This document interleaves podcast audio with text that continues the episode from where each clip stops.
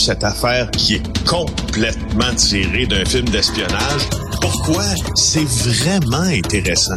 On peut pas dire l'inverse. Donc, la drogue, c'est donc. Un journaliste d'enquête, pas comme les autres. Félix Séguin.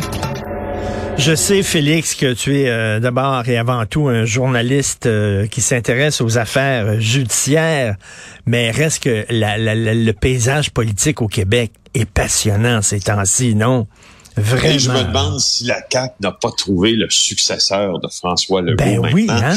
C'est sûr qu'on avait vu, je sais que toi comme moi, comme d'autres, avaient vu aussi en réserve de la République euh, un de nos collègues, on aurait bien vu Mario Dumont prendre cette place-là à un moment donné dans sa dans sa carrière post-médiatique pour un retour en politique. Mais je me demande si Bernard Drinville ne pourrait pas incarner euh, c'est le prochain chef à une course. Tout à fait. voilà. Mais est-ce que la CAQ est le nouveau PQ?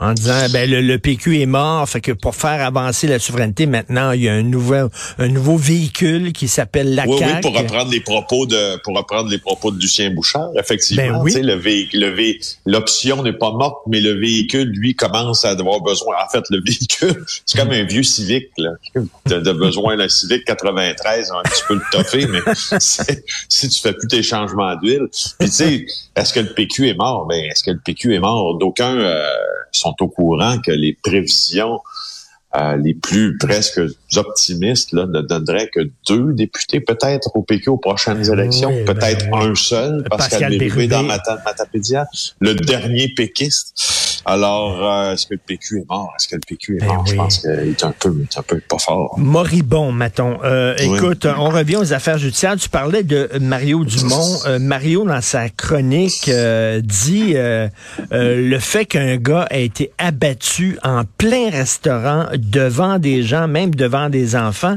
c'est un peu un message que le crime organisé envoie en disant, regardez là, on n'a même plus peur de la police, là, tellement pas qu'on est prêt à abattre des gens en plein restaurant, en plein jour. Ben, avec tout le, avec tout le respect, toute l'admiration que je dois à, à Mario, euh, il a il a raison, mais il a en partie raison parce que cette tendance-là se dessine depuis déjà quatre ans.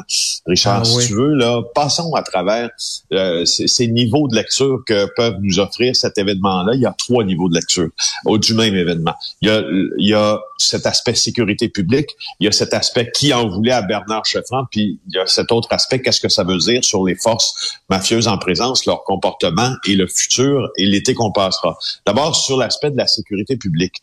Euh, la, donc, la tendance lourde à transgresser des codes qui étaient auparavant les plus importants des pègres, ne pas assassiner quelqu'un hmm. devant sa famille, devant public, idéalement pour des raisons aussi opérationnelles, on veut le moins de témoins possible. Si tu regardes les meurtres qui ont été commis au temps euh, de la gloire de Vito Rizzuto, même celui-ci est emprisonné quand il a subissé sa vengeance, Federico Del Pecchio de la Cantina, le propriétaire du restaurant italien très chic, la Cantina, fréquenté, moi je suis déjà allé manger. Et puis eh, j'allais, je, te, le dis, j'allais souvent là avec Benoît Dutrisac. C'est notre restaurant préféré, Benoît et moi. Bon, ben c'est un peu et pour cause, c'est excellent. Euh, mais c'était aussi le préféré de Vito Rizzuto, sache-le.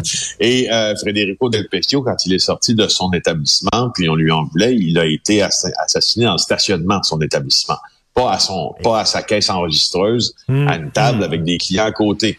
Alors cette tendance-là, ça a commencé à s'inverser, si tu veux, en 2016 en 2017 lors des meurtres de, Francesco Del Blasio, qu'on appelait Tony Turbo. Lui, c'était l'homme qui était chargé, entre autres, de passer le, les contrats pour les salles besognes aux gangs de rue pour le compte du clan euh, d'un certain clan italien. Il a été assassiné à une pratique de, à un match de soccer dans dans lequel son fils jouait. Il était en train de regarder son fils jouer au soccer. Il a été assassiné là, sur le champ. Euh, segundo, il y a eu bien sûr Salvatore Scopa. Je pense que Pierre Brochet y a fait allusion. Il a été assassiné mm-hmm. au Sheraton de Laval à la, au party de première communion de son fils devant sa femme et ses enfants. Euh, et si tu te rappelles, moi et toi, on a parlé au cours des euh, mois suivants cet euh, événement-là aussi de nombre de victimes qui ont été atteintes dans des restaurants. Je sais pas si tu te rappelles de la vidéo de surveillance à un moment donné quand quelqu'un arrose littéralement un restaurant. Je crois que c'est du quartier Saint-Michel ou de Bâle et tout le monde saute suite. Donc, la transgression de ces codes-là est vraiment en train de se, finaliser. Il n'est pas en train de commencer. Et Félix, je me souviens, écoute, corrige-moi si je fais erreur, mais là, il y a plusieurs années de ça, je crois que c'était dans un restaurant japonais à Outremont. Il y a un gars qui s'était fait tirer à travers la vitre. Il était en train de manger dans le restaurant. Pif! Hum. On l'a tiré à travers la vitre. Euh, Tony Turbo. Écoute, y a-tu un gars qui est, qui est sa job dans le crime organisé, c'est rien que de trouver des noms, des surnoms aux autres. C'est ça sa job. OK?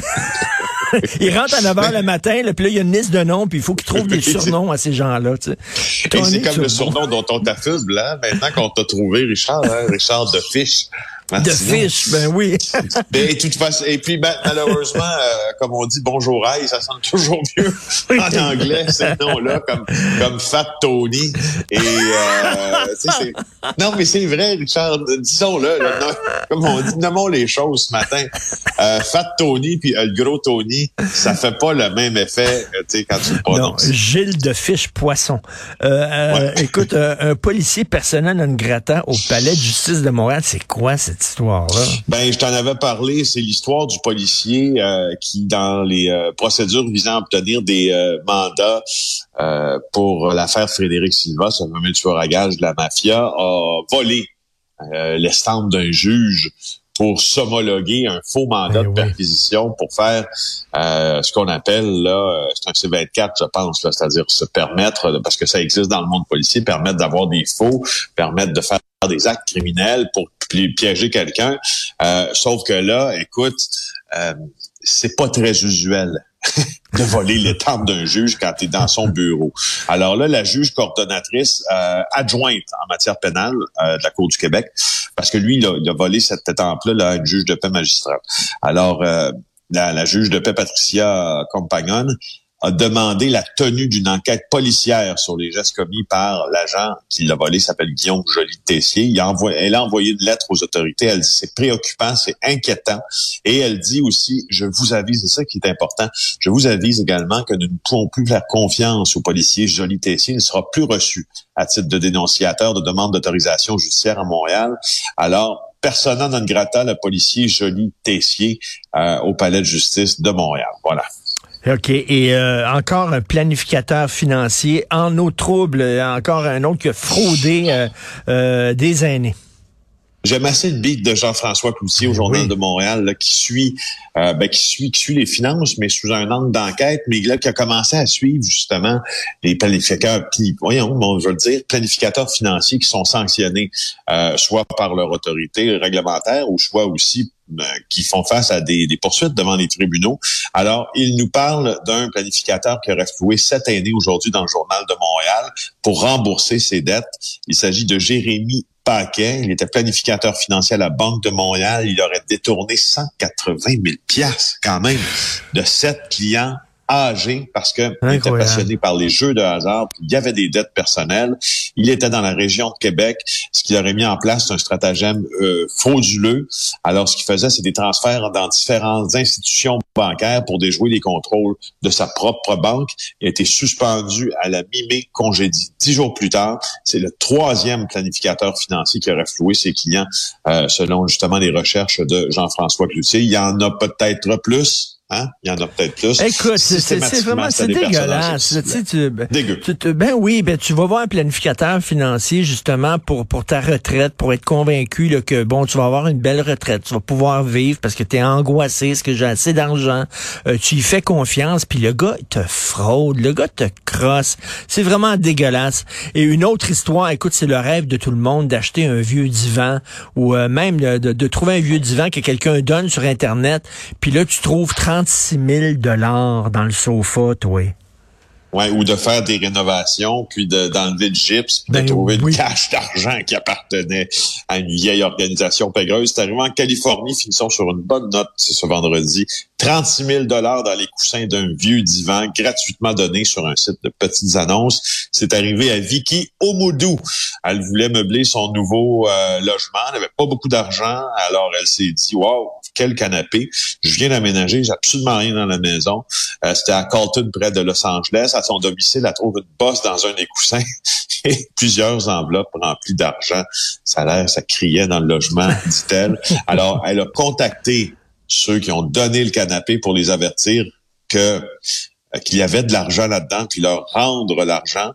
Euh, et pour euh, pour les remercier, ils lui ont donné plus de 2000 dollars, de quoi acheter un frigo, de quoi acheter quelques quelques éléments de décor qu'elle avait besoin.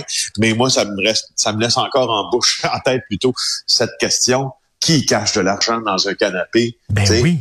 Ben oui. Moi, d'après moi, c'est D'après moi, en tout cas, il y a des chances que tu tombes sur des gens qui sont pas capables de le cacher à la banque, tu sais, ben qui veulent pas le cacher à la banque pour plein de raisons. Tu sais, c'était le, le, vieux le, vieux cliché, le vieux, euh, euh tu sais, ben, cacher de l'argent dans son matelas. T'achètes un matelas puis quelqu'un caché de l'argent dans son matelas. Habituellement, là, c'est euh, ça, ça ferait le début d'un film incroyable, ok? Tu pognes le sofa, tu trouves 36 000 pièces, tu décides de le garder puis de le déposer, puis là la mafia court après toi parce que c'est que c'est toi qui as l'argent.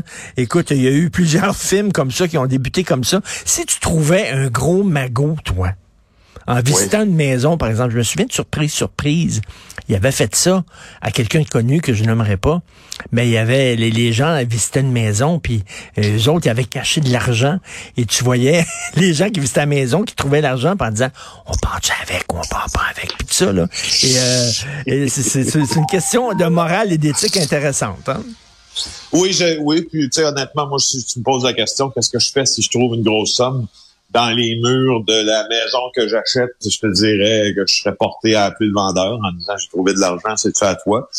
Par contre, là, si c'est à toi, si à toi, le gars, il dit, pensait qu'il dirait non, non, c'est pas à moi? Il dirait ben oui, c'est à moi. Ben, alors que... parce que tu sais, moi, je, suis une bonne pâte, tu sais, je me fie sur l'honnêteté d'à peu près tout le monde, ce qui est totalement en contradiction avec les affaires que je couvre ben normalement. C'est un peu niaiseux, tu sais, mais en même temps, j'aime mieux être fait comme ça. Je préfère être, être fait comme ça que l'inverse. Euh, mais je sais pas. Là, mais c'est bien, mais c'est bien. Je compterais sur l'honnêteté de la, personne qui me l'a vendu. C'est peut-être moi le calme.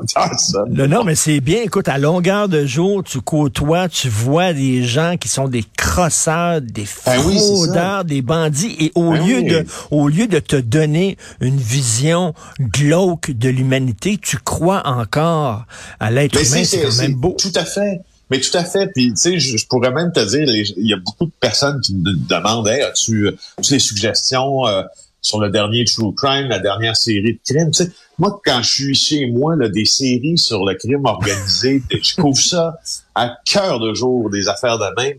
Juste comme hier soir, tu sais, j'ai écouté une série, je, je sais pas, je suis tombé sur une vieille série sur Osama Ben Laden. Je me suis, j'ai rafraîchi mes connaissances sur, euh, sur, euh, sur, sur, Ben Laden, puis sur Al-Zawahiri mais j'écoute pas des, des true crime, tu sais, puis j'écoute, je veux me sortir de cet univers-là quand je suis chez moi. en fait, je vais le dire à tout le monde, je vais dévoiler ton secret.